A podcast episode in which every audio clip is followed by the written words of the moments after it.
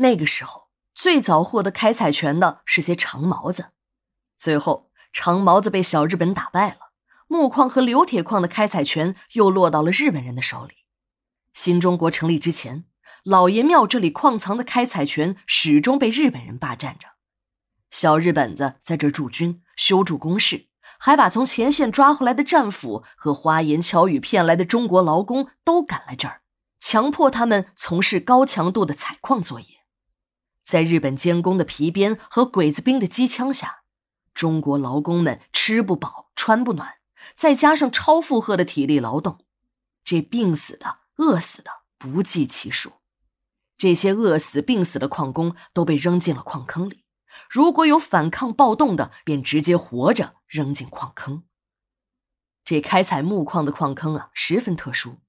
木呢是一种特殊的金属，是制造合金的重要添加剂。这种合金是广泛应用于枪械、轮船、飞机、火箭、卫星上的主要材料。由于开采工艺和选矿流程特殊，木矿所产生的那种矿渣呈现半流动性。这种半流动性的矿渣非常细腻，仔细观察呢，却又都是细小的颗粒。这种选矿的副产物被堆积在几个大的环形山谷中，久而久之，山谷中都积满了这种外表看起来坚硬，但一踏上去往里走一段路，你便会发现脚下慢慢起了变化。那种软软的、黏黏的矿渣便会粘住你的鞋子，这时只要你一乱动，身体便会慢慢下沉。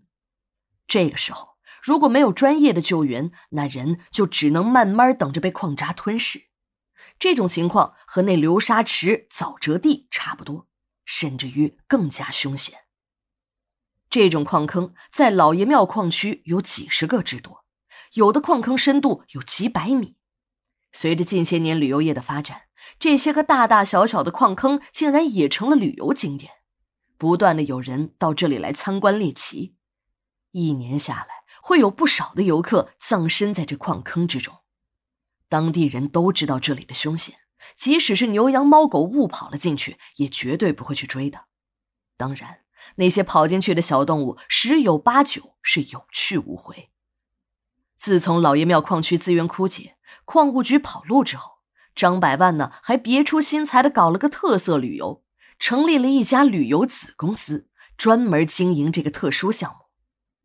老爷庙距离市区不到二十公里，如果从市中心算起，二道岭和老爷庙距离市区的距离都差不多，只不过是两个相反的方向。秦姨开着殡仪车走的是外环，没有走市区。我们殡仪馆的车可能是最不受欢迎的。如果没事呢，尽量都不走市区，免不了遇上个塞车什么的。这时啊，就会有司机对着我们骂。有一次，在市中心的一处公交站点堵了车，秦姨开的殡仪车呢，正好停在了公交车的站点边上。那时候正是上班高峰期，人非常的挤。一个老头被两个小伙子硬是从车上挤了下来，老头便骂那两个小伙没礼貌。一个小伙子就把头探出了车窗，赶紧给被挤下来的老人赔礼道歉，还指着老人的后面：“大爷，把您老挤下车了，真对不起啊！这破车人多太挤，要不您坐那个，永远都是单间。”老人一听，立刻翻了白眼儿。我和秦姨听了，更是哭笑不得。从此，如果不是市区业务，秦姨呀，再也不走市区了。车子开进了老爷庙，在穿过了一条狭长的街道时，两边的景象让第一次来的小赵目瞪口呆。车子路过这条狭长的街道时，天呢还没有完全的亮起来，但这里灯火通明，人来人往，煞是热闹。一些人从店铺中走出来，不少人一眼就能看出是来这里找乐子的，一边往出走。店铺的门口还有几个娇艳的女人在和客人们不断的打情骂俏，有的人在离开店铺时还不忘在女人的胸前拧上一把。这里的店面也很特殊，都是一些低档的洗头房、洗脚屋、性用品店，他们的性质都是清一色的提供色情服务。我们这座城市中有两条街道反常，都是白天休息，晚上营业。一个你们早知道了，就是仿古一条街，还有这儿麻油路。